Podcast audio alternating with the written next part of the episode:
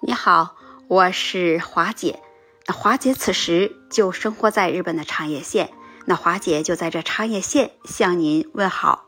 华姐今天又给你带来一个爆红全网的一个消息，在日本有一个少子化的大臣，竟然做出了令人意想不到的举动。事情的原委究竟是怎样的呢？听华姐继续给你分享。就在前几日。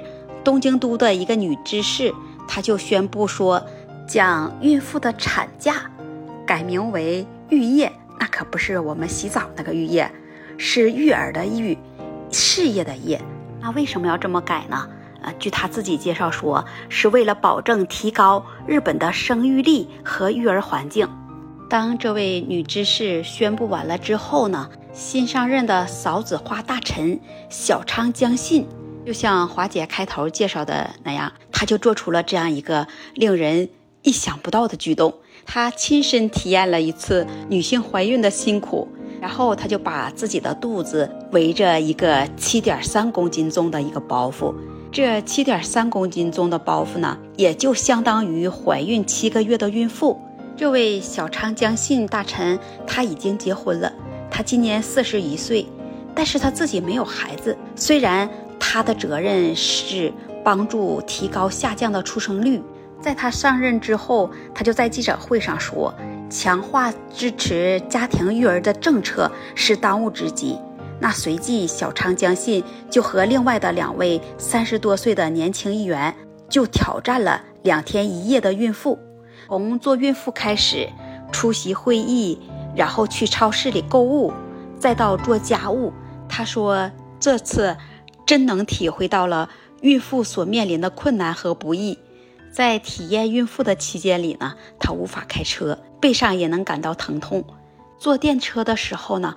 她也会保护自己的肚子。等到体验完了之后，她就说：“这孕妇是真的不易呀！我会决心帮助那些生孩子经历痛苦的女性，给予她们更多的政策援助。”据小长大臣说，在日本，许多家庭不愿意生孩子，是和社会的环境有关。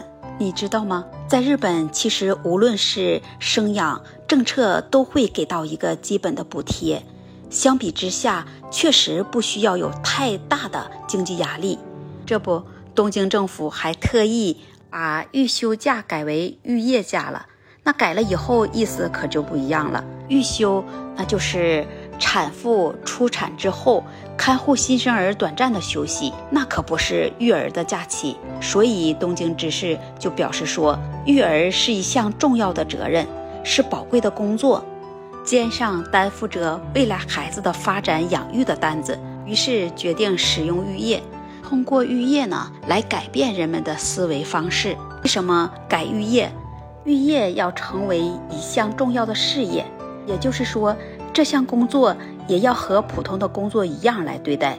原因是在日本，如果是女性的高层管理，那休产假之后很难恢复原来的职位。对提升会影响很大，特别是孕妇都保证不了职场上对于女性的公平，这也就是对女性就业的一种歧视。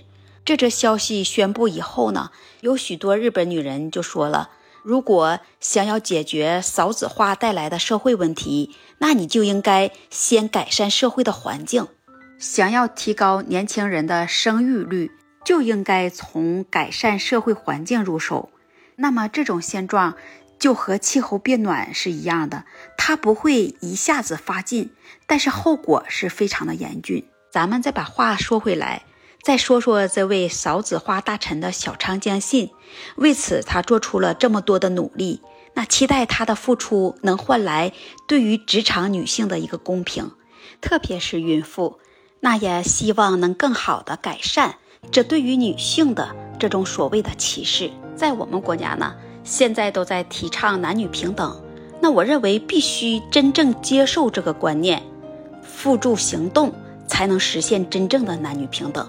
就像书上写的那样，人生的征途，一切要面对现实，才能创造将来。今天听完了华姐带给你的这个消息啊，如果你有什么想法和看法，欢迎在评论区留言和华姐互动，也欢迎关注订阅华姐的专辑。在华姐的专辑里，你能了解到最真实的日本。那今天华姐就跟你分享到这里，我们下次再见。